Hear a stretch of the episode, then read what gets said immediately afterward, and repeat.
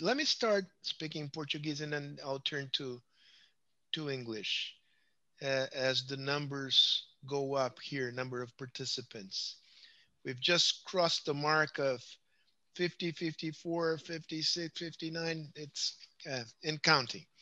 Uh, bom dia a todos, bom dia a todas. É um grande prazer e uma honra para a Fundação Fernando Henrique Cardoso organizar este evento hoje com uh, Gershon Baskin. Uh, nós tivemos um probleminha de última hora com o Guga Chakra. Ele não pode uh, se juntar a nós, mas nós agradecemos imensamente aqui ao Marcelo Lins, da Globo News, outro jornalista da melhor qualidade. Foi uma bênção divina que nos permitiu encontrar um substituto é, altura do Guga aos 45 minutos é, do segundo tempo. Então, muito obrigado, Marcelo, realmente encarecidamente em nome da Fundação. I would I, I would like also to thank a group of like-minded institutions that got together to make this happen, and they are Editora Edra, Instituto Brasil Israel, and Peace on the Table, an initiative led masterfully by Sheila Munn. Sheila, thank you, thank you so much. Uh, my my personal gratitude and the institutional thanks of the Cardoso Foundation for that uh, opportunity. Well, it's uh, hard to, in a nutshell, to introduce uh, Gershon Baskin, but I'll try uh, to do that uh, uh, concisely. Uh, Gershon was born in, in New York in 1956 and uh, migrated to, the, to Israel in 1978, if my memory serves me well. And uh, he defines himself as a social activist, political in, entrepreneur, and I would add public intellectual dedicated to the cause of peace between Israeli and, and Palestinians. Um, he has founded an institution dedicated to that cause. Um, let me read the name, uh, not to make any kind of mistake. Founder and co-chairman of Israel Palestine Center for Research and Information, and it, it was later renamed. Uh, and you you tell the new name of the of the institution. The important thing has been dedicated to that cause for more than than than 30 years is a columnist uh, uh, with the Jerusalem Post, a well-known figure, very respected figure, has served as an advisory to the peace uh, to the peace process right after the Oslo Accords under uh, the leadership of the Yitzhak Rabin. I think it's very opportune that we uh, hold this conversation today. Uh, 27 years after the Oslo Accords, and 25 years after the assassination of Yitzhak Rabin on November 4, 1995. And the question is the is the two state for two people solution still holds? And if not, what are the alternatives? That's, I think, is the question hovering this conversation. But I have already said and talked talk too much, and I would like to hand it over to, to Marcelo Lins, who will conduct the interview with uh, Gershon Baskin.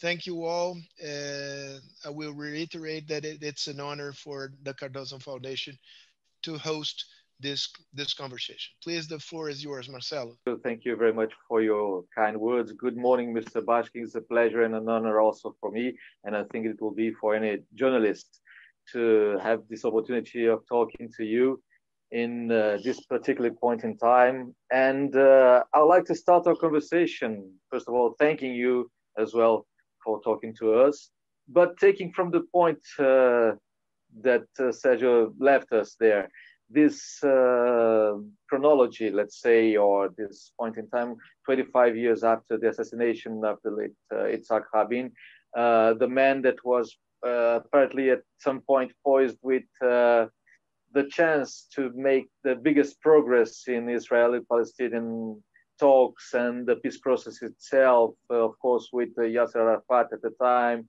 And uh, I think that the world uh, and the world that is seeking peace for so long in that region, that's such an important region of the world, uh, had re- really big hopes at the time, and the assassination couldn't have taken place in the worst time. And uh, I'd like to start this conversation with a quite broader, broad question to you, which is, where are you? Uh, uh, where are we right now regarding the peace process, this stale peace process uh, for some years now? And what are the perspectives in the near future, let's say? Right. First of all, good morning, everyone in Brazil. Good afternoon from Jerusalem. Uh, I want to thank all of you for being with us today and to the foundation for sponsoring this and the other friends and organizations, especially Sheila. Um, we have no peace process. Peace process has been dead for years. There have been no negotiations between Israel and the Palestinian for quite some time now. And even when there were negotiations, it was a dead-ended road from the outset. Uh, the Israelis and the Palestinians are not in a place to make agreements today. We lack the leadership in both Israel and Palestine of people who are willing to negotiate a fair deal uh, between the two parties that would enable us to create a two state solution for two peoples living here.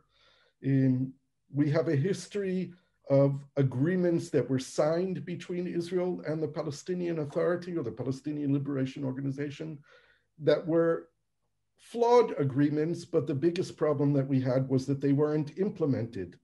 We have a history of Israel, of Israel and the Palestinians taking upon themselves obligations which they don't fulfill, and then blame each other for failing to implement the agreements, never taking responsibility on their own side for their own failures, always blaming the other side. And we're at a point today where it's impossible to imagine, with the current leadership that we have, a, a new set of negotiations at this point. Mm-hmm.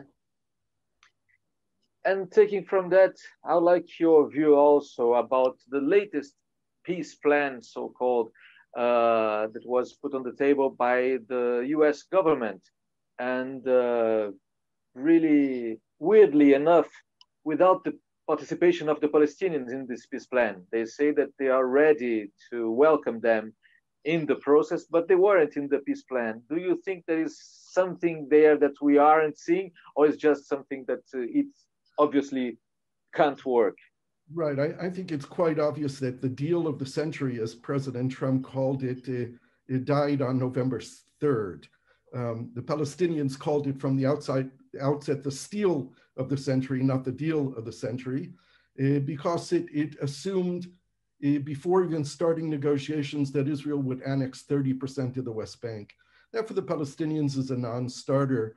Um, from the Palestinian narrative, when they agreed to go into the Oslo peace process, they compromised on what they believed was 78% of their homeland.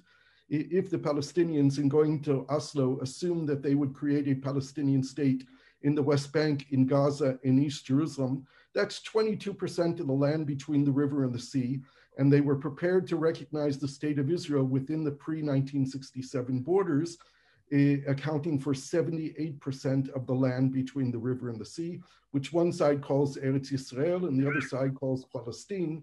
But the Palestinians had no willingness, no readiness, even today, to compromise on the 22% when they believe they gave up 78%. So any deal which presumes that they will have to make it compromises on the 22% can only be accounted for as being practical if there is the element of territorial swaps involved, which is what mm-hmm. Prime Minister Olmert had negotiated with President Abbas. But of course, those uh, negotiations never made it to the final uh, line uh, also. Mm-hmm. Still following Mr. Baskin this path of negotiations or accords and treaties, I'd like to hear your take on the recent uh, deals made uh, with the help of the United States between Israel and some uh, Arab countries, some Arab monarchies, some Gulf states, uh, to say uh, to uh, the two of them, Bahrain and the United Arab Emirates. And Sudan. What the so and Sudan afterwards, exactly. But mainly in this Gulf states and even Sudan. But what sort of effect do you think that this can have in uh, future negotiations if they happen to be uh, started again. Right.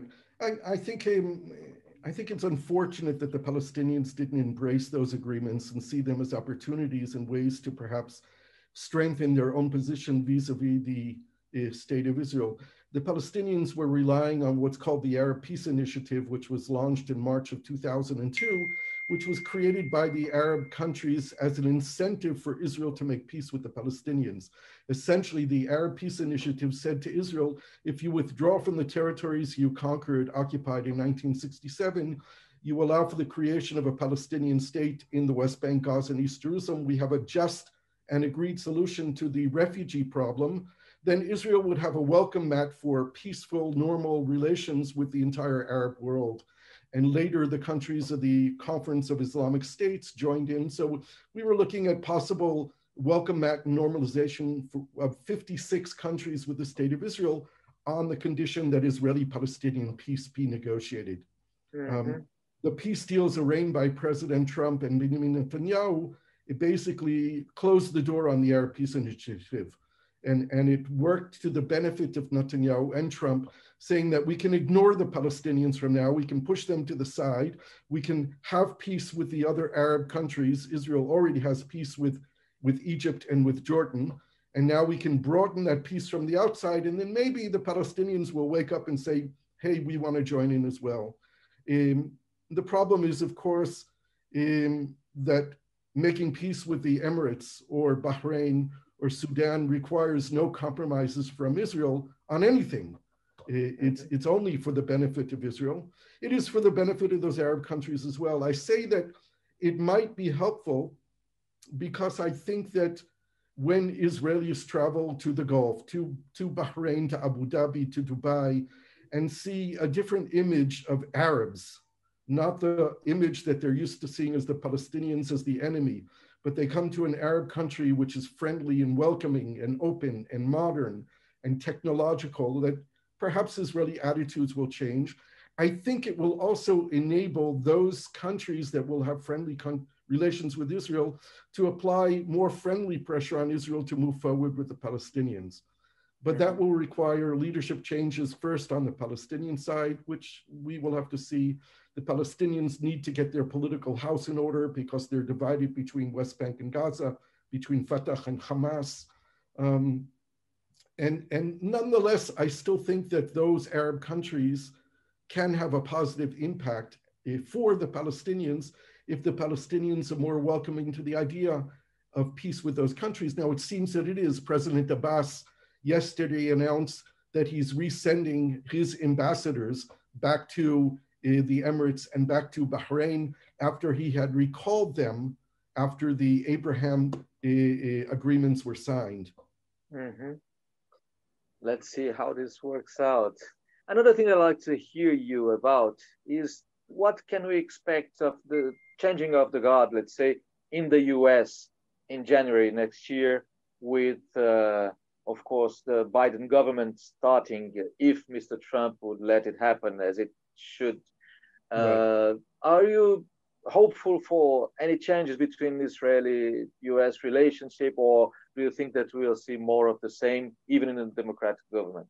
I, I, think that the issue of Israel and Palestine is going to be very, very low on the agenda of the Biden administration.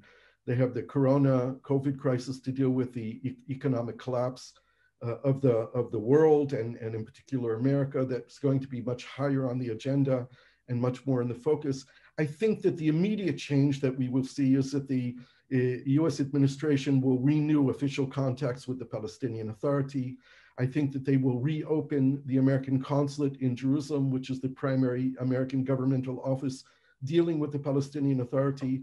The US government will renew financial aid to the Palestinian Authority and to UNRWA, the uh, uh refugee agency of the United Nations dealing with uh, Palestinian refugees. I think that they will allow uh, the PLO to reopen up its office in Washington. That will immediately change the atmosphere, the environment. Uh, the US government will no longer be seen as an enemy from the Palestinian side. I think. Mm-hmm. Regarding Israel, we will see backtracking in the new administration from the steps that we saw just yesterday with the US Secretary of State visiting an Israeli settlement for the first time in history and announcing that Israeli settlement products will be labeled in the United States made in Israel, which has never happened before. I think we'll see a backtrack on that. We will not see a backtrack on moving the US Embassy from Jerusalem back to Tel Aviv. I think that's a fait accompli that that the US Embassy is in Jerusalem and will remain in Jerusalem. Um, in a paper that I wrote of, of brief recommendations to the new Biden administration, I wrote what I had initially written to the Trump administration as well, and that a plea for them not to start a new American led peace process. Um, mm-hmm. This is what we don't want. I think it would be much more useful for the American government to say to the Israelis and the Palestinians, you guys need to get back to the table when you're ready and you need our help, call us. We're not going to initiate something new. Uh, we have to be conscious of the fact that American led negotiations between Israel and Palestine have been the worst negotiations that have ever taken place. The Americans are not an impartial third party in this conflict. They are a biased player, biased toward the state of Israel. And it mm-hmm. much more important that the Israelis and the Palestinians find a way of talking to each other than each of them talking to the US government. Mm-hmm. And as you mentioned, the, the issue of the US Embassy in Jerusalem, do you think that uh, it's also a fait accompli that the Jerusalem status won't be back in the table uh, in anytime soon, or is there something that there's still room for it to be one of the things that must be discussed between uh, Israeli Palestinian when there's uh, really two sides willing to do that. Right. Jerusalem is the centerpiece of the peace process, of any potential peace. And without Jerusalem, there is no peace and no chance of peace. This has to be recognized and known by everyone involved in this conflict. When President Trump moved the embassy, he initially said that the Israelis and the Palestinians would need to negotiate the permanent boundaries in Jerusalem and that the US was not determining the issue of sovereignty there. He later said, a few days after that, said that he had removed Jerusalem from the table. If you remove Jerusalem from the table, there is no table. There is simply no place to negotiate. Um, Jerusalem is a binational city today. Almost 40% of the residents of Jerusalem are Palestinians who are not citizens of the state of Israel, who do not have political rights in the state of Israel. They are here as temporary residents, essentially. They can have their residency rights removed. They can have their homes demolished and taken from them.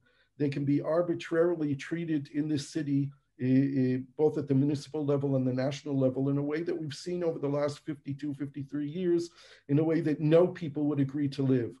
Jerusalem is the political capital of the Israeli Jewish people and the Palestinian people. It is an international city in its importance to the world as the center of monotheistic religions, and it has to be the centerpiece of any future peace in the region between Jews and Arabs, Israelis, Palestinians, Jews, Christians, and Muslims.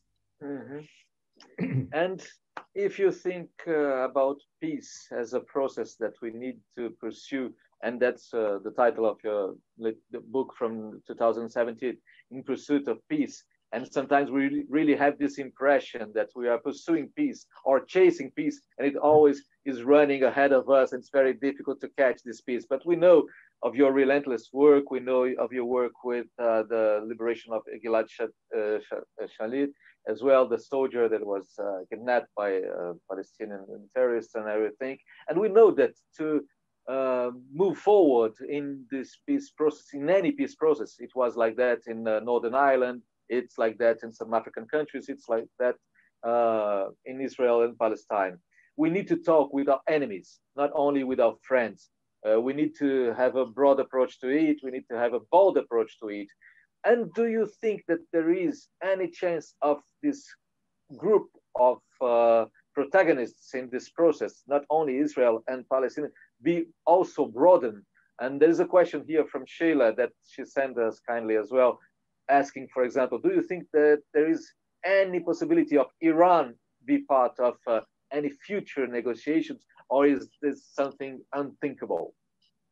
Well, um, let me touch on the Iranian issue first, okay. and then we'll go back to Israel Palestine. Um, Iran has become much more problematic during the years of the Trump administration because of the Trump withdrawal from the uh, international agreement with Iran on reducing its nuclear stockpile and, and the monitoring and verification mechanisms that were put in place. Iran is, in fact, much closer to a, a bomb today than it was uh, three and a half years ago when, when Trump entered the White House. And I think we need to recognize that Trump's sanctions on Iran pushed Iran closer to a bomb rather than further away from the bomb. There were problems with the agreement, and I think everyone recognizes them. The the the rainbow clause, I think, as it's called, or, or the, the, the ending of the, the period, the fact that the negotiated agreement didn't deal with ballistic missile, missiles or with the spread of terrorism in the region. These are all issues that need to be dealt with. But I, I think that the the strain in relationship between Iran and the United States has driven Iran further away from the possibility of entering into some kind of peaceful negotiations with the United States, with Israel in the future. I know that um, um, my friends in Iran, I've had friends in Iran over the years who saw themselves as part of the uh, democratic opposition within Iran over the last years have been afraid to talk to me. Uh, the regime has become more repressive uh, uh and more directed against people who oppose it where just three, four years ago, there was, there was a lot of thought around the international community that the opposition to the regime of the Ayatollahs was growing and that there was a chance perhaps in the future of overthrowing that regime and having a democratically elected, more liberal, more progressive regime coming in Iran. I think we're far away from that today. Um, normalizing the relations with America and with the rest of the world will help to reduce those tensions internally in Iran. And I hope that's a process I believe that's a process that the Biden administration will enter into and rejoin the agreement and try to negotiate additional agreements with Iran. And I hope that will help reduce the tensions between Iran and Israel because essentially there's no conflict between Iran and Israel. Um, it doesn't mm-hmm. exist. I mean, Iran supports the Palestinian people, but Iran had, uh, within the framework of the Conference of Islamic States, agreed to the Arab Peace Initiative which at the end of the day would have recognized Israel. And I don't think that Iran ever withdrew its support from the Arab Peace Initiative, eh, officially at least. So I, those are a long time ahead of us. Mm-hmm. Um, regard to us here and the pursuit of peace, in, uh, there are a lot of people in our civil society in both Israel and Palestine, particularly amongst young people who are looking for opportunities to engage. They don't really know how to do it. There's a lot of delegitimation of Israelis and Palestinians who want to do that from within their society. Uh, we won't have any significant change until we have a change of leadership. And I hope that that will be coming on both sides in Israel and in Palestine. President Abbas is in his 12th or 13th year of a four year term. He's almost 85 years old. Prime Minister Netanyahu is now the longest serving prime minister in the history of Israel. He has indictments for three charges of corruption against him. And I believe next month he will begin his trial, where he will have to spend a lot of time trying to defend himself so he won't end up in prison. Eh, I mm-hmm. feel very uncomfortable with the prime minister who is indicted for corruption. This is a lacuna in our war, in our law in Israel. Netanyahu, according to Israeli law, can't be a minister in his own government. If you're a minister indicted, you have to resign. You cannot be a teacher in the state of Israel if you're indicted for corruption. Not until you're proven guilty. If you're indicted, indicted, for corruption, you cannot be a teacher. You cannot be a rabbi in a community paid for by the state of Israel, but you can be indicted for corruption and serve as prime minister. Mm-hmm. Yes, Marcelo, very difficult. Would you, would you allow yes, yes. me to jump into the conversation at this of point? Course. Of just for you, ask. I would like to ask you, uh, Gershon, to delve into the the, the internal dynamics, uh, political dynamics within Israel and within uh, Palestine. Uh, is there any, at least, weak signs that there might be political change in the foreseeable future, or uh, how do you see this playing out? Right. On the Israeli side, the, the only chance of political change is, is, is the continuation of the indictment charges against Netanyahu and his appearing in court. And, and, and uh, perhaps because he is doing very well in the polls today, he might decide to break up the coalition government that he has today and go to new elections. Uh, people here in Israel are talking about new elections perhaps in March. And if that were happen, because Benny Gantz, the head of the blue-white party that was supposed to be the alternative to Netanyahu, ran on the elections saying that they would not join the Netanyahu government and immediately after elections join the Netanyahu government, have, have lost all of their support in the Israeli uh, uh, public opinion. We have no clear alternative. The rising star of the Israeli public uh, politics is Naftali Bennett of the Jewish Home Party. Naftali Bennett is a right-wing political extremist who's painted himself in, in a kind of centralist kind of appeal to the public, taking on the government with its very poor treatment of the COVID, uh, the corona uh, pandemic uh, in Israel and its poor handling of the economy. And Bennett is trying to paint himself as an alternative. And he's getting a lot of the votes in the public opinion polls for people who voted for blue white in the past. I think that would be a disaster for Israel if he would be the replacement of Netanyahu. Um, so we, we have a void, we have a vacuum a lack of alternative political leadership in Israel that will be filled. There will be new players that will appear on the scene. I hope it's not another bunch of generals who come along and want to rule us because we've seen too much of that. Um, but we, we have a dearth of leadership right now.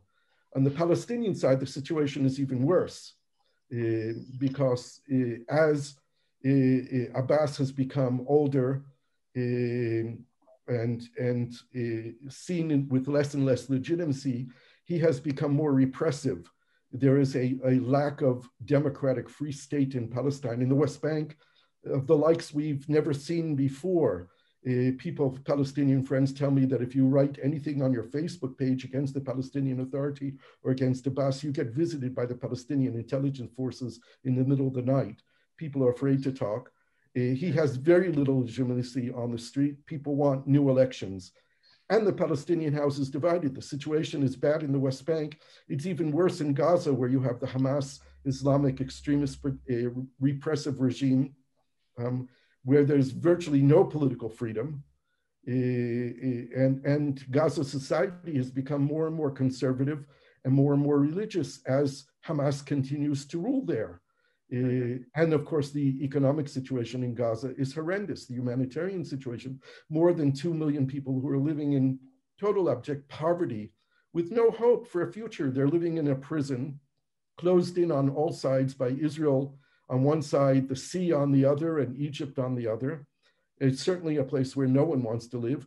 The overall uh, well, overwhelming uh, number of Palestinians want elections. They want to be able to choose new leaders. And hopefully, when that happens, and it will happen, new figures will rise on the Palestinian side that will offer new opportunities to Palestinians.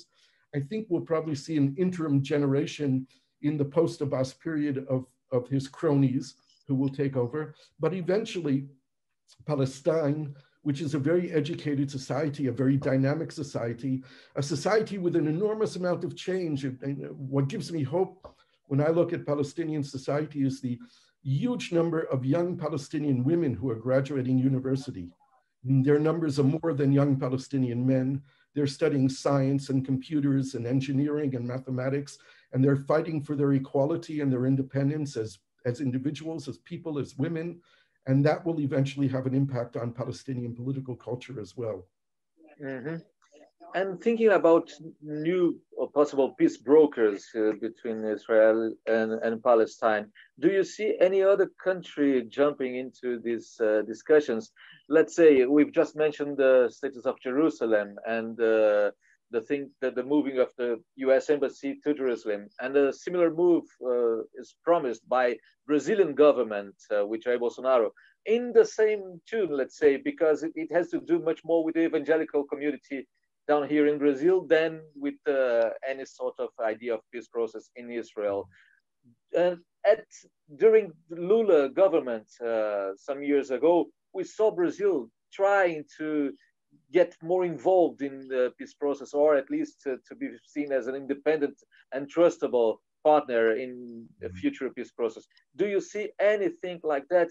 And how do you see these moves from Brazilian government to also follow the lead of the Trump's United States and moving its embassy to Jerusalem? There's one question from our audience also that goes in this line as well.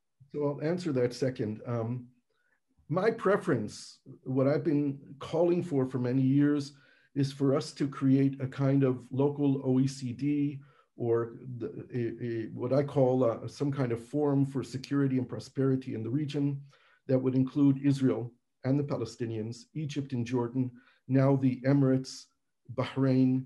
eventually, when King Salman passes and, and Mohammed bin Salman takes over, the Saudis joining in, and this regional formulation of looking at a regional picture of security and stability and prosperity would be the best format for Israel and the Palestinians to confront each other. It would provide Israel with a much broader sense of security. It would provide the Palestinians with a, a, a, much better sense that they will be able to create a state that will be viable and have an economic viability to it, a political viability to it. This should be supported by Europe, by Russia, by China, by Brazil, by the United States. But I think we, what we really need to see is our region taking responsibility for ourselves I don't see any outside actor can come and replace the region for what the region needs to do. Mm-hmm. Um, everyone can be helpful. In, in more cases than not, most of the other countries are not helpful. And they, mm-hmm. they don't go by the, the, the saying, do no harm. They end up coming here and being partial and taking a side and, and, and, or making statements that build expectations and then those expectations are not met and we have the next round of violence. So this mm-hmm. is very, very problematic. With regard to Brazil moving the embassy, I have no problem with every country in the world recognizing West Jerusalem as the capital of the state of Israel. But I would hope that when they do that, and if they move their embassy to West Jerusalem, that at the same time they announce that they would be very happy and, and are waiting for the day to open up the embassy to the state of Palestine in East Jerusalem. Or if Israel and Palestine decide on a confederation or a federation or a hybrid, that they would be happy for their embassy to serve the Israeli people and the Palestinian people. But I think that if it's a unilateral move, only recognizing Israel's rights in Jerusalem, then this is detrimental and harmful to the chances of peace. Mm-hmm. And uh, Gershon, in this new configuration of uh, actors in the future peace process, the changing uh, government uh, administration in the US, all the things that are going in the world right now.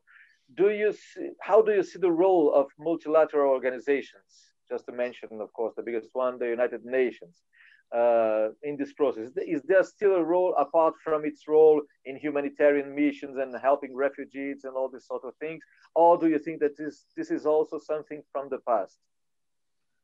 I, I, think that international organizations do have a role to play here. I know that some of the more constructive organizations like the UNDP, the United Nations Development Program, um, the World Food Program, the World Health Organization, all these multilateral organizations are very important to the security and to the health of the world. And I, think they do have a, a, role to play. I, I think that uh, we have to see what's going to happen between the United States and Russia and the United States and China to determine whether or not the Security Council can play a positive role here. In the past years, they've been playing a superpower politics at the expense of a lot of countries in the region, in the world. And mm-hmm. uh, if there can be agreement between the United States, Russia, and China uh, in, on, a, on a particular program that would help create peace here, that would balance the needs and the interests of both the Israeli and the Palestinian people, then it could be a useful place. Otherwise, we have the General Assembly, which is just a debating club that generally supports the Palestinians and creates more animosity amongst Jews and Israelis against the United Nations and international organizations. That's generally not helpful. Um, mm-hmm. But the United Nations is a place where, at the end of the day, will give legitimacy to any Israeli Palestinian peace agreement. It will have to be brought to the Security Council, to the United Nations to gain international legitimacy. There are issues that could be dealt with in the framework of a, a Security Council resolution that would be easier to deal with in that framework than for the Israelis and the Palestinians to agree on themselves. One issue, as an example, is for the Palestinians to recognize Israel as the nation state of the Jewish people which they haven't been able to do in bilateral negotiations. But if there was an Israeli Palestinian agreement, and that was written in the text of a Security Council resolution, where Israel is recognized as the nation state of the Jewish people, and Palestine is recognized as the nation state of the Palestinian people, in the framework of a Security Council resolution, the Israelis and the Palestinians wouldn't have a problem. Mm-hmm. Marcelo, if you allow me again. Of uh, course let, let me take a more granular uh, perspective, civil society to, to, to civil society relations. Um, as far as I understand, I think I understood it clear, you're pessimistic in terms of short-term possibilities of political change, but your hopes are placed on long-term social change. Um, in, in this perspective, uh, uh, an NGO like the one you have founded, what it can do uh, to sort of boost this change in Palestinian society, and uh, how is it possible to work given the, the broader political context, uh, context in Israel and in, in, in, in the, under the Palestinian Authority uh, government? I'll, I'll, give two examples of things that I think that could be done in civil society today. Uh, I'm no longer directing the organization that I founded. I, I, left it in 2012 because I thought the next generation of Israelis and Palestinians really had to come in and, and play a role. But one thing that we had done, we started doing it very early in the in the days I founded this joint Israeli-Palestinian organization in 1988, and what we sought to do was to create safe forums for Israeli and Palestinian central figures from the society to have a place where they could meet and exchange ideas and get to know each other. Once the peace process had emerged in the end of 93, 94, the Palestinian Authority was created, we created forums for Israeli and Palestinian government officials, civil servants to meet on a regular basis. We had an economic working group, a water scientist working group, an economic working, uh, an environmental working group, a working group on the future of Jerusalem, a group of security officials that were meeting. And there was a time in, in the late 90s where you would go into every Israeli or Palestinian government ministry and you would meet people there who knew people on the other side. They had ongoing contacts. We used to take them to Turkey for a long weekend where they would spend hours in discussions, but they would also spend hours having a good time together, getting to know each other as people, becoming friends, having this relationship. Today, when you enter Israeli and Palestinian government offices, there is no one, no one in both sides who has any connection with people on the other side. So that's something that if I were active in civil society today and had the financial resources, I would renew immediately. It's very difficult to do because those people can't act on their own. They need permission from the people above them. And that's not easy to get, particularly today when there's no legitimacy for doing it. But I would work very hard to create a safe forum for officials on both sides to re engage.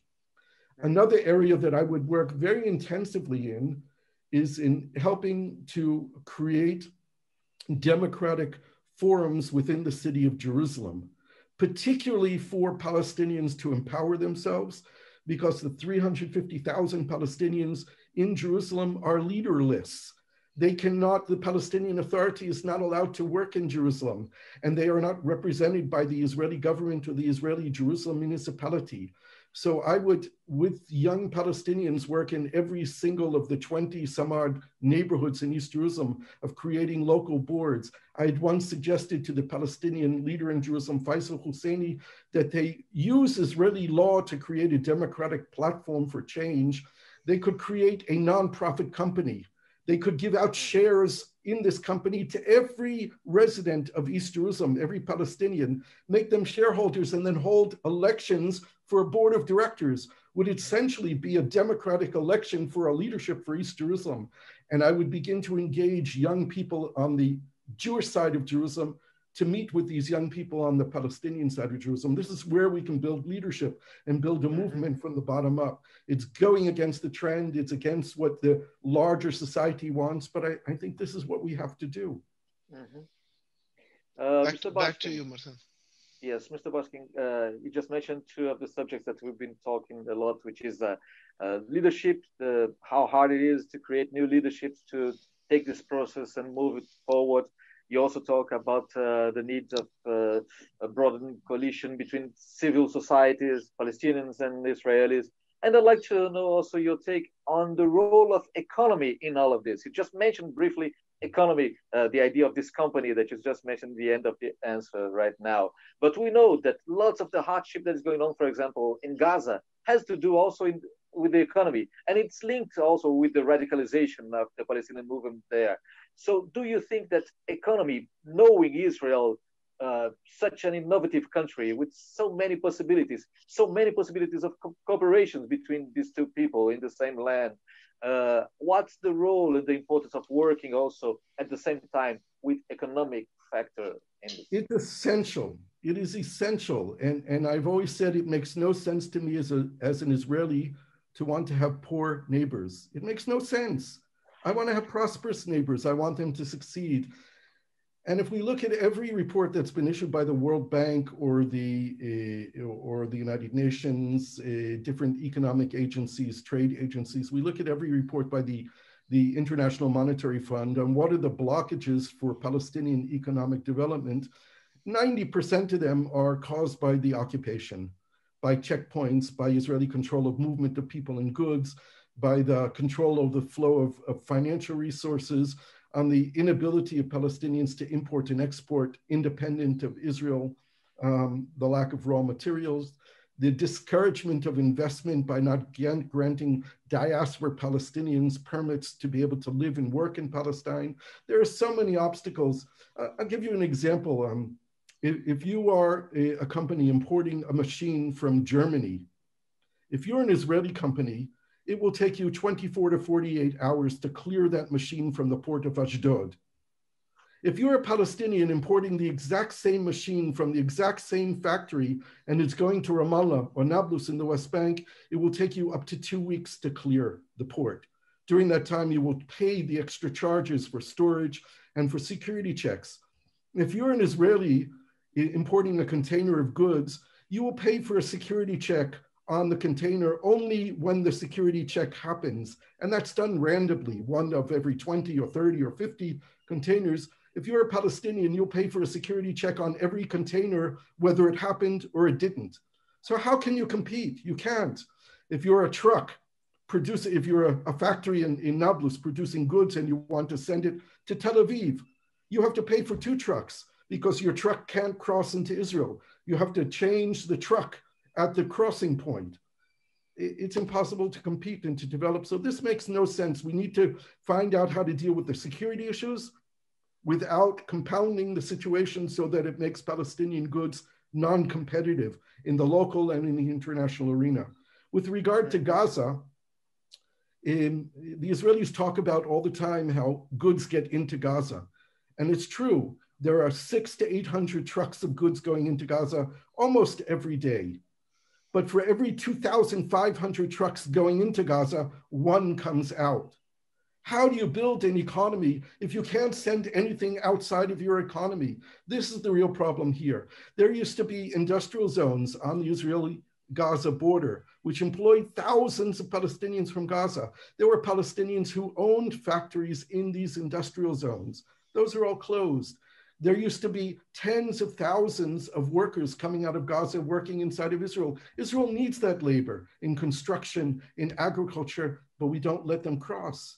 We need to deal with the situation. The problem here is also uh, because there are four Israelis in Gaza being held hostage by Hamas.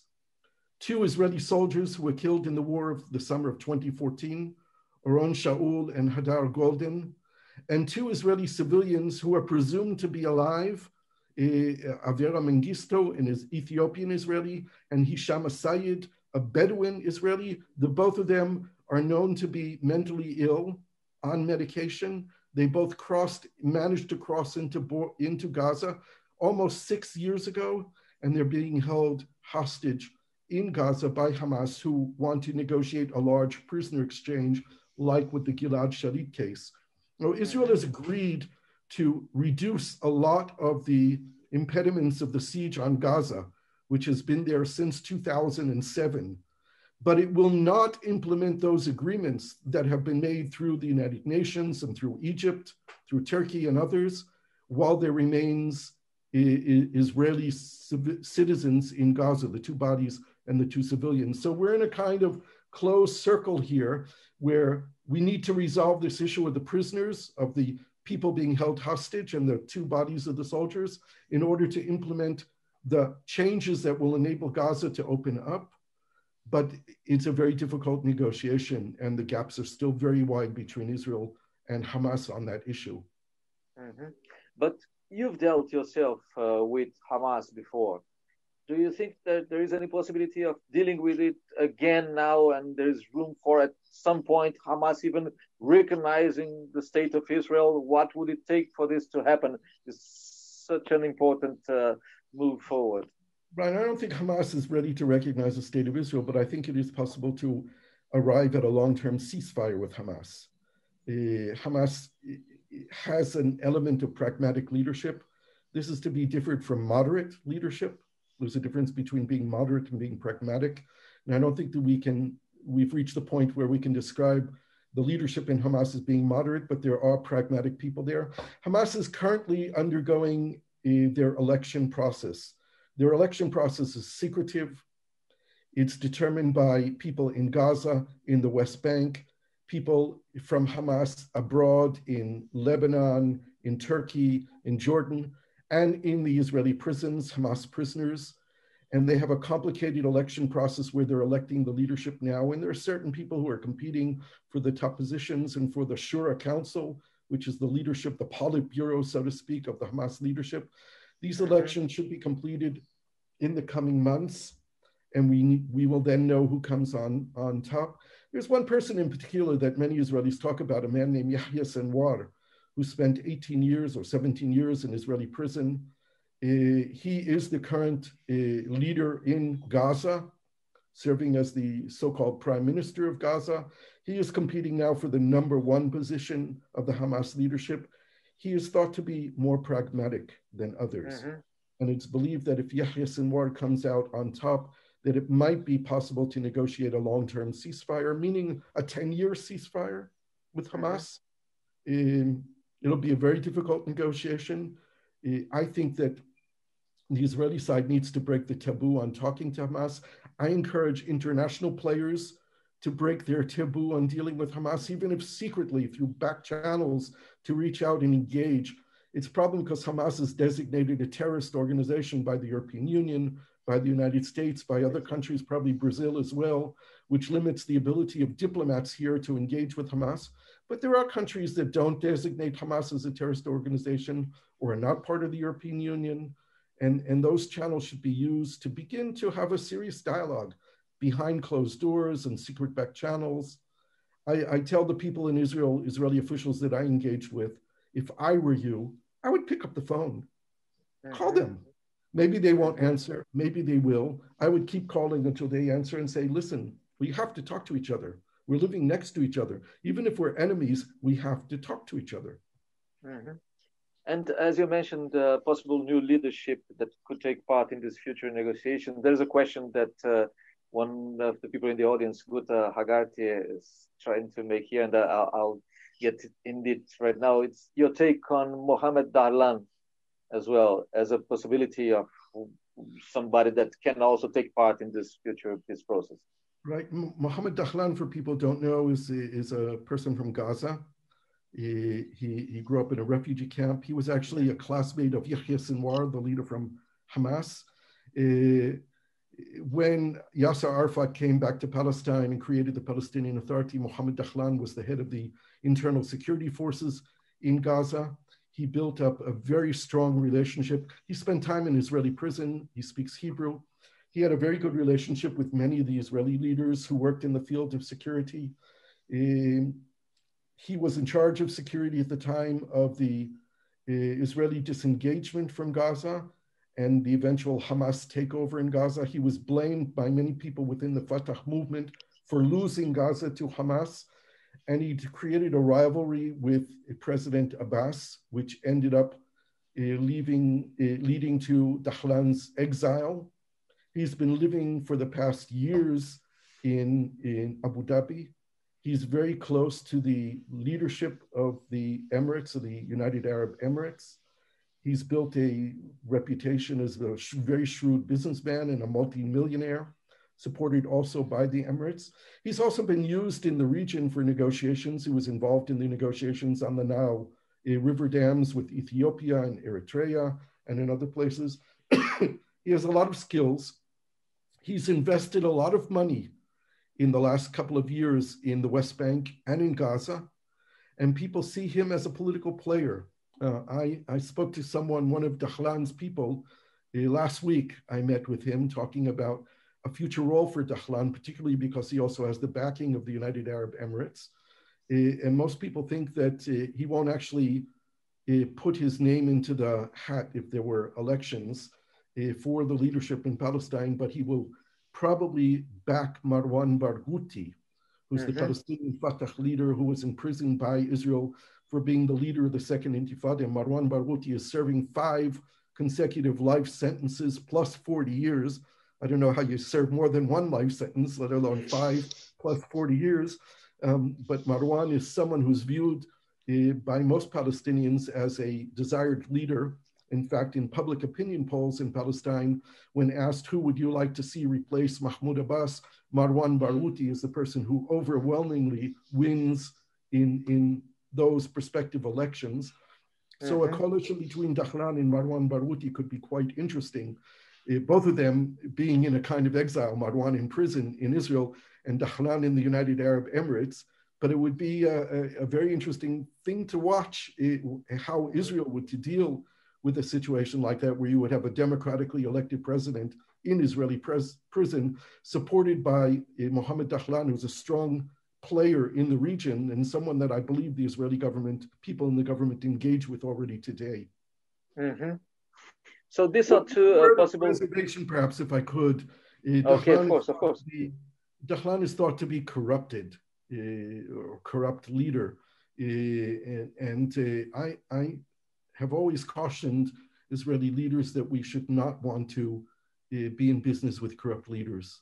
Just because they're corruptible doesn't mean that they will be playing the game that we want to play, that we will be involved in something that we should be involved in. And actually, our desire as a country should be to deal with honest uh, people with integrity and not people who are viewed by their own people as being corrupt. Uh, this is perhaps part of the legacy that we have in this region. And one of the reasons, one of the many reasons why the peace process failed was that so many people who were involved, particularly in the level of security, were engaged in all kinds of corrupt businesses at the end of the day, either while they were serving or more, more after they got out of their official positions, engaged in businesses that were considered corrupt. And, and I, I don't like that. That doesn't ring as something that we should support. But uh, so take it just for this point, just to make it clear, you think that this is more important, for example, than the dealing with uh, notorious dictators like the monarchies of the Gulf Oh, or Mohammed bin Salman and these people that may not be corrupt on the outside, but also have a lot of questions to answer. Let's say. Yeah, I think it's I think it's very very problematic, and and if Israel were a superpower with the United States, perhaps it could use more of its political, economic might to push its values forward. I think that the state of Israel has very little ability to impose democratic values on other countries, particularly when we have such a lack of democracy in our own dealings with the Palestinian people living mm-hmm. under our own rule.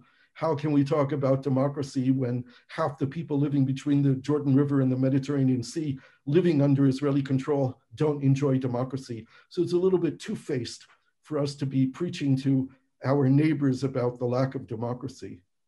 Mm-hmm. You just, sorry, Marcel, you just touched the a sore point, uh, which is the, uh, what, what, do you make of the the people that's who says that Israel is in in face of a dilemma of either being a Jewish state or a democratic one?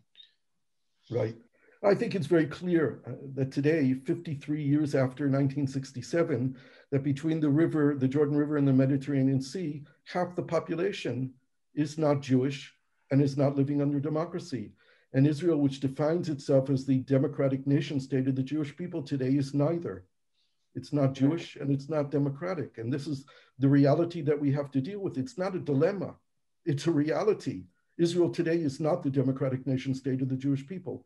And those people who want it to be the democratic nation state of the Jewish people have to make decisions on who we are and what we want to see here. But the biggest problem that we face is that I'm not sure it's possible to have a viable two state solution anymore. This is the greatest existential threat that the state of Israel faces. It might have been viable five years ago. I think that the governments of Israel in the last years have blocked the possibilities of creating a viable partition plan that would enable Palestinians to have a state of their own next to Israel living in peace. We're so entrenched in the settlement enterprise and the control, Israeli control over the West Bank. Um, even we talked about the possibility of land swaps. If Israel, no, no Israeli government can remove half a million or more settlers from the West Bank. It can't be done anymore. So the only way that we can have a viable two-state solution is if the Palestinians agree that the settlements or the majority of the settlements there will remain. But that will require a, a territorial swap of the Palestinians getting land from inside of Israel proper. Well, the Israeli government of Netanyahu in the last year has built in the possible swap areas, limiting the possibility for those swaps. So I, I think in a way that Israel has defeated Oslo. Israel didn't want Oslo. Israel didn't want the two state solution. And now the Palestinian people look at them and say, okay, you guys don't want it. What's the alternative? What are you proposing to us? Uh, there is mm-hmm. no way to jump from a two state solution to a one secular democratic state of Israel Palestine. It's just not viable. We're going to have to come up with something else a hybrid situation, a confederacy. There is a plan called Two States, One Homeland, which is known also as a land uh, for all, which proposes two states with a confederation that Israel and Palestine will function sort of as a European Union where the border would be the 1967 border, but no one would have to move. Israelis could live where they are in a Palestinian state as citizens of Israel and residents of Palestine. And they propose that an equal number of the settlers of refugees be allowed to return to Israel proper. So you can be a Polish citizen living in Germany, working in Germany, retain your Polish citizenship, and live in Germany in the same way that Palestinians in Israel could live in each other's state. They proposed that Jerusalem be a separate autonomous zone serving as the capital for these two states. Maybe these are the kind of new thinking that we need to approach and look at, begin to talk about and see how they're viable. It seems very far fetched, but the continuation of the status quo, where we call ourselves the, the democratic nation state of the Jewish people, is simply lying to ourselves and lying to the world. And we need to confront that. We need to look in the mirror and determine who we are and what we want to be. Mm-hmm. Uh, Mr. Baskin, there was a question here from our audience, and as you mentioned, Oslo, I'd like to get back to it just a bit, because some people say that uh, at that point in time, uh, too much demands and too much burden was put in the shoulders of uh, Israel, and not enough responsibility was asked from the Palestinians. And I'd like to hear from you, what do you think are the basic demands that you can't move away demands that must be made to Palestinians, and what sort of things can be asked from the Israelis realistically? The number one demand of Israel with regard to the Palestinians is on the issue of security. There's nothing that's more important for Israel than the issue of security, and, and that means fighting terrorism, uh, fighting against the, the, the will of Palestinians to kill Israelis in order to prevent Israel from existing, or from Israel having legitimacy. This is the most important thing. And it requires security cooperation and coordination. No one expects the Palestinians to have 100% effectiveness in fighting against terrorism. And what the Israelis always demanded was a 100% motivation. They had to demonstrate, they have to demonstrate that they are fighting against the extremists within their own territory seriously. There were claims by Israel that the Palestinians had a revolving door in the prison Israel would give them names of people, they would arrest them, they would spend a day or two or a week in prison and then release them, and they would come out and be terrorists. So this is the number one issue. And going along with that is also in, in the textbook issue and in the preaching in mosques. We need public diplomacy where people are talking about peace and they mean it. which means that you have to educate for peace in your schools.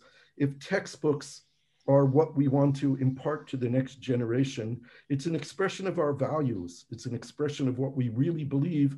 And if you look at Palestinian textbooks, uh, they've gotten worse over the years. They're worse today than they were 10 years ago, and they don't teach peace. They don't express a mm-hmm. desire for peace, and this needs to change. This would be a great expression by Palestinian leadership to demonstrate that they, they are serious about peace. And likewise, the same thing, uh, what's preached in the mosques by Muslim preachers is a reflection of what the society believes and the society wants to hear we don't have enough Muslim preachers in the mosques in Palestine preaching peace. So these are the three issues security, the education system, and what we hear in the religious uh, centers. And still thinking about peace, and there's a question that uh, Guga Chacra is asking here that I was also in the back of my mind in the beginning of, the, of our conversation, but I forgot to ask you. It is do you see any possibility, any room for something like a Truth and Reconciliation Commission uh, to hear the grievances of uh, both sides and to try and overcome the resentments that has been strengthened for the past decades? Is there anything like that? Because uh, we've seen it worked somehow in South Africa. Can it work something like that in Israel? 100%. It will be very necessary, but can only happen after there's a political agreement. It can't mm-hmm. happen before a political agreement, and this is very unfortunate because it would have a huge impact. If we look at an organization, one, one of the most important organizations that exist in this region is the Bereaved Families Forum, also known as the Parent Circle. These are Israelis and Palestinians who have lost members of their close family, fathers, brothers, sisters, uncles, aunts, children in the conflict, and they have said, we want our relative to be the last and they're dedicated to engage with each other. They meet on a regular basis. They preach within their own society, saying, I paid the price. My son was killed. My father was killed. I don't want the next generation, the next people to be killed. This is a kind of reconciliation and truth process that is already taking place.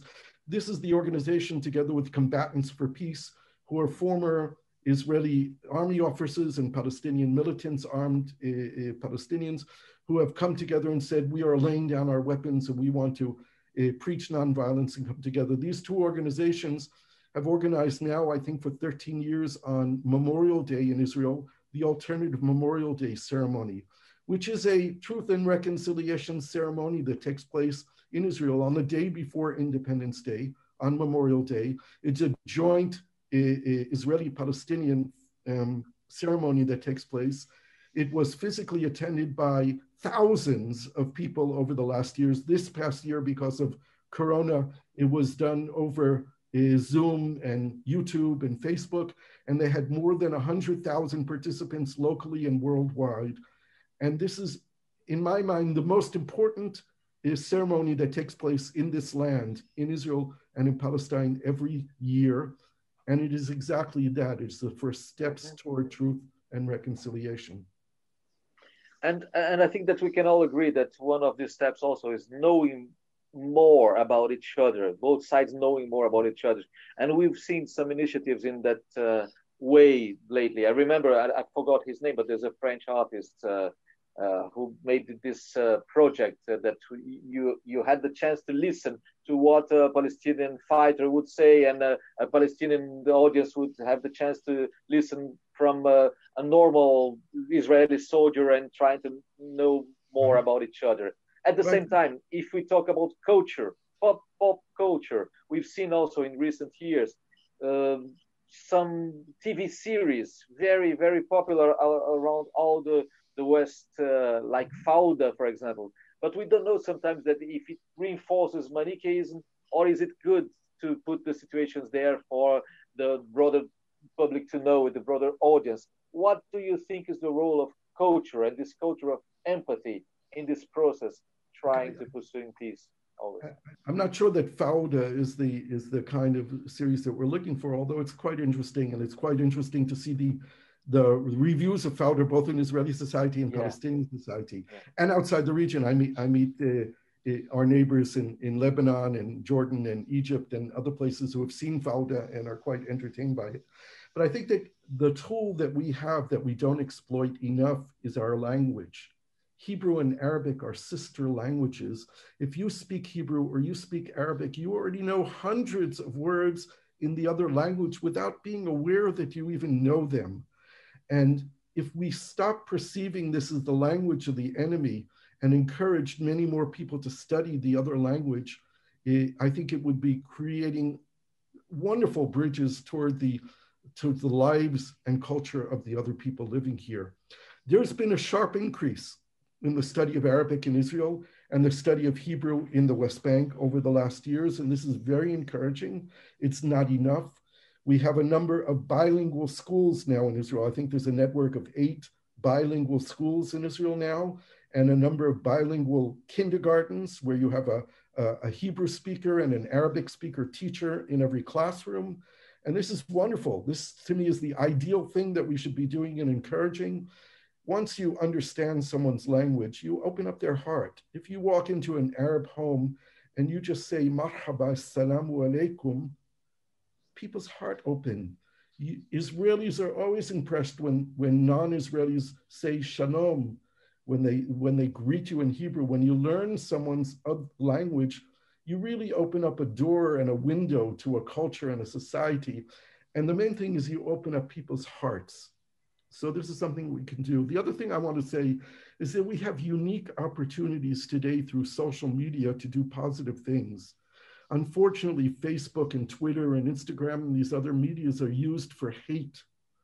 But it's so easy. I tell students all the time, if you want to do something, find someone on Facebook, someone you don't know. Look for Ahmed or Fatmi or Samira or Yossi or Anat. Knock on their door on Facebook and say, hey, I'm so and so.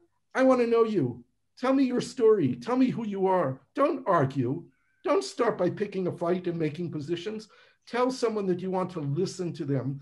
I've never been told by anyone in my whole life experience all over the world when I say, I want to know you, tell me your story, that someone said to me, no. Mm-hmm.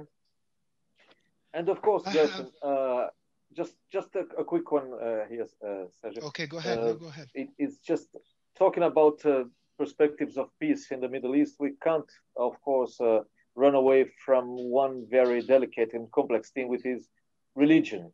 And there are quite a few questions from our audience that comes to this subject. I'd like to know from you what's the role of religious leaders nowadays in both sides? Uh, is there also peace initiatives, or are they too much uh, radicalized from uh, both both mm -hmm. both positions and very strengthening their positions? How do you see their role? It's a very complex issue because at the bottom line, the Israeli-Palestinian conflict is not a conflict between Judaism and Islam. It's not a religious conflict. It has very big religious in interest and concerns, holy spaces, the Temple Mount, Haram al-Sharif al-Aqsa, as the primary example of a holy place which is at the center of the conflict. But we have to remember that Judaism and Islam are not at war here. It, our problem is because the conflict is national, ethnic, and identity conflict, the voices of religion in Israel and in Palestine and in around the region have often, more often than not, been voices of extremism and not voices of moderation. There are moderate religious leaders in the region. Their voices are too low, and there aren't enough of them. They're not strong enough. Often they're marginalized within their own communities. They don't have legitimacy. Um, religion has to play a positive role in the making of peace here, in breaching and reaching out and making agreements and in materializing those agreements into peace between people. It will have to happen. Uh, unfortunately, until now, religion has played a negative role in the conflict. That could change. The head of the Islamic courts in Palestine, who's a very close advisor to Mahmoud Abbas, to President Abbas, I asked him, what, what's the issue with you not agreeing for Jews to pray on what they call the Temple Mount, and you call El Aqsa. What's the problem? Because from the point of view of Islamic religious law of Sharia, there's no prohibition for a Jew to pray in a mosque. It's not prohibited. He said, he said to me, it's not a religious issue. It's a political issue. It's an issue over control. If we had recognized control over this physical space that's one square kilometer, we could foresee in the future a time where Jews could come up there and pray. But our fear is that they want to take the space, they want to knock down the mosques, they want to build the temple, they want to tunnel underneath to make the mosque collapse. We can't allow that to happen. So they can't pray there, they can't have any power there. This is a political issue, it's not a religious issue. So we need to separate the politics from the religion and enable the good message of religion to have a voice. Right now, it's mostly, as I said, unfortunately, a negative voice. Pleasure. Marcel, I have one one last question. I'm afraid we, we, are approaching the end of the conversation, but you you close it, right? So my, my, my, my last question is um, kind of personal one, Gershon. It is, what were your hopes and your greatest hopes and fears when you moved to Israel in 1978? And to, to what, to what extent uh, hopes were fulfilled and fears were mitigated, uh, assuaged. And what are your hopes and fears going forward? This is one of the most difficult questions for me to answer because I, I look now, in all these years later, that if I was a 22 year old university graduate living in New York City today, asking myself, is Israel the place where I want to live? I would probably come to a negative answer. Um, and I don't want to say that that my life decisions have been wrong, and I'm sorry for what I did, but I would not make that decision today. Um, Israel is not the kind of place I want it to be. It's not the kind of place where I'm sure that the young people living here, my own children, will want to stay here forever. One of my kids, my daughter, moved to France, the south of France, two years ago I don't know if that's a permanent move or not. And she and her Israeli husband bought a house in the south of France and are living there in a picture postcard in a wonderful life, even though COVID is, is very strong in that region today. In retrospect, they, they have a wonderful life there. They miss Israel. They miss their friends here. They miss the culture and the society. But they did not, and they have a baby, a three year old daughter. They did not want to raise their child in the political environment in which we live in Israel. Um, and that saddens me enormously. I haven't lost hope in Israel. I think this is an amazing country. I think I think Israeli society is so vibrant. There's such a potential for good here. We also have, unfortunately, a, a huge potential for bad. I participate in the demonstrations almost every day in Israel against our current government. And I get cursed. I've been violently attacked. It was on television even uh, for standing with a sign against our prime minister. The hatred, the divisions in our society is frightening today. It scares me. And I tell people, you know, I understand you're not agreeing with me. Let's argue. Let's talk. Why do you curse me? Why are you saying that Hitler should have taken care of my family? Imagine a Jew saying that to me in Israel cursing me for standing with a, a sign protesting against our prime minister. This is something which, which bewilders me and saddens me deeply. We need to overcome these divisions. I think America is facing the thing, same thing. Perhaps Brazil is facing it as well. We have sounds, these divisive. Sounds familiar. Leaders. Sounds familiar to me. Yeah. We have these very divisive leaders who have enhanced the hatred within our society and the divisions. And as our politics have become identity politics. We've created these divisions and made them wider. And this is a challenge for our times. We can't do it here unless we have a resolution of the Israeli Palestinian conflict as well. This is the issue that divides us more than anyone else. One of the curses that people yell at me is that I'm an Arab lover. My response to them is, yeah, I am. I love Arabs, I love Jews, I love Italians, I love Brazilians. I, I'm not at war with people. I want to live in peace with people. And loving your neighbor is to me not a bad thing. I think it's something that we should seek to do, even though it's not about love and hate. It's about real issues, it's about real conflict. But we need to resolve them. And this is a conflict made by people, and it has to be resolved by people.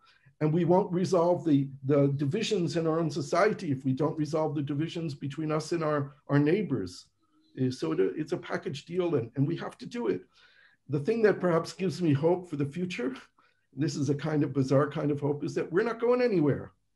We're not leaving. The Palestinians are not leaving. We're all here. We're going to have to face each other. We're going to have to sit down. We're going to have to resolve this. One state, two states, 10 states, whatever the formula is. No one's leaving. We're all here. We all belong here. This is our home. Gershon, uh, Sergio, should I uh, start and closing it? Uh, how are yeah, you? I, I, I, think you yeah? should. Yeah, I think you should. Okay. Yeah. Uh, so had, we have uh, five minutes more. Okay, so I'll make just the last question. We, we could keep talking here for the whole day. We have to talk about the water issue in the Middle East and the participation the of the other neighbors. Water, yes. is, so water equals money, and the amount of money required to produce water keeps going down. So it's a really easy issue to deal with. It's easy issue to deal with. So you almost uh, uh, answered the last question that I want, uh, wanted to do, to make, which is uh, we, we know all the difficulties in the way of peace and the pursuit of peace of Middle East. We've listened about the, the problems with religion, uh, with the lack of leadership, with the lack of mediators. Palestinians just lost another one uh, two weeks ago, Saeb Erekat, and we don't see who is the new one that would fill this gap. And uh, Hanan Ashrawi is not uh, uh, the one because we need new generations and everything. But I would like to hear from you what does feed your hopes in the possible future of peace between Israelis and Palestinians. The worries are all there. The odds are against this idea. But at the same time, as you mentioned, you're not moving away. Palestinians aren't moving away. They won't give up of their land and of the idea of a country or anything like that. So, what keeps feeding your hopes in a better future and a brighter tomorrow? Um, it's really hard to stay hopeful. Let's recognize that.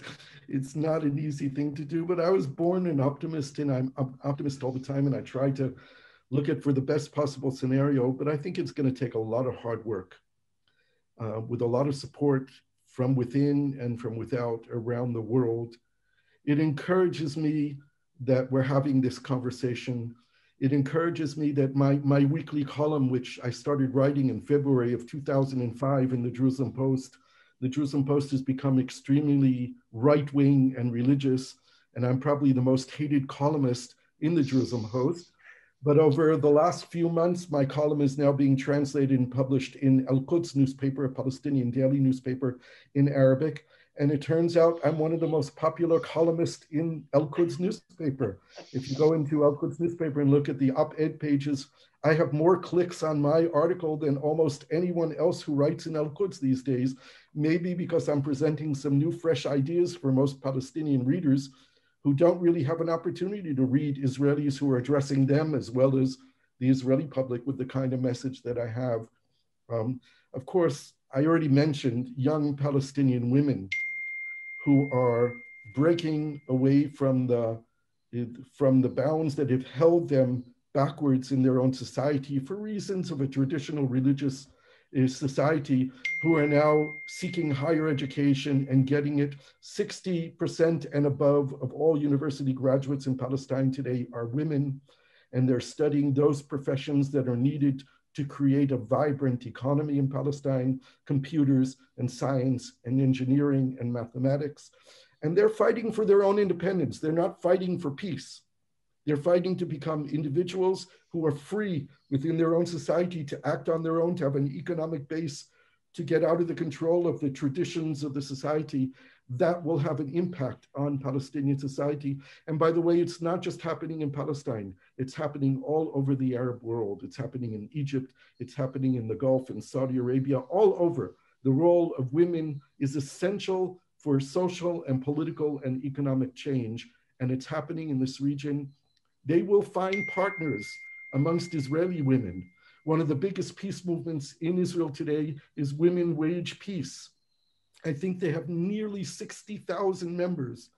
In my mind, their message is not sharp enough and not focused enough. They try to be general, but they've brought together 60,000 Israeli women who are saying peace must be made, it must be on the agenda of the government, and it can't be done without women, which I agree with totally. We need more women involved in this process. And it gives me hope that we're seeing more assertive women who will hopefully get into politics and play a much more important role in our militaristic societies. So these are the things that perhaps give me a little hope and maybe we can share that hope with the people listening and watching today. Thank you very much. Thank you so much. My pleasure. Thank you all. Uh, it was a real, real privilege, honor, and pleasure. And, and of course, my book, which is supposed to be coming out in Brazil, in Portuguese, oh. It is out in English, of course, and available on Amazon eh, in both electronic form and hard copy. I'm sure that there must be Amazon in Brazil as well that you can probably. Yeah, yeah they're everywhere. when when it is supposed to be published here? That you should speak to Sheila about because she took the initiative to get it translated. All right. All right. So Sheila Mann can give all the details about the January, book. January, January, January. I was, supposed to come to Brazil when the pandemic erupted to do a, a round of talks about the book and to present it. It has now come out in Arabic. There's a Kuwaiti citizen who read the book, said this has to be in Arabic. He paid for it to be translated, found a publishing house in Jordan that now published it, and it's available in Arabic. Now I'm left with the challenge of translating it to Hebrew. Great, great. Very good. Pleasure. Thank you very much no, for this honor. Shabbat shalom. Shabbat shalom. Shabbat shalom. Bye bye. Bye. See you. Marcelo, valeu, hein? Foi ótimo. Obrigado, hein, Sérgio. Valeu, Obrigado, pessoal. grande abraço. Grande abraço, grande abraço aí, gente. Beijos, abraços. Valeu, pessoal.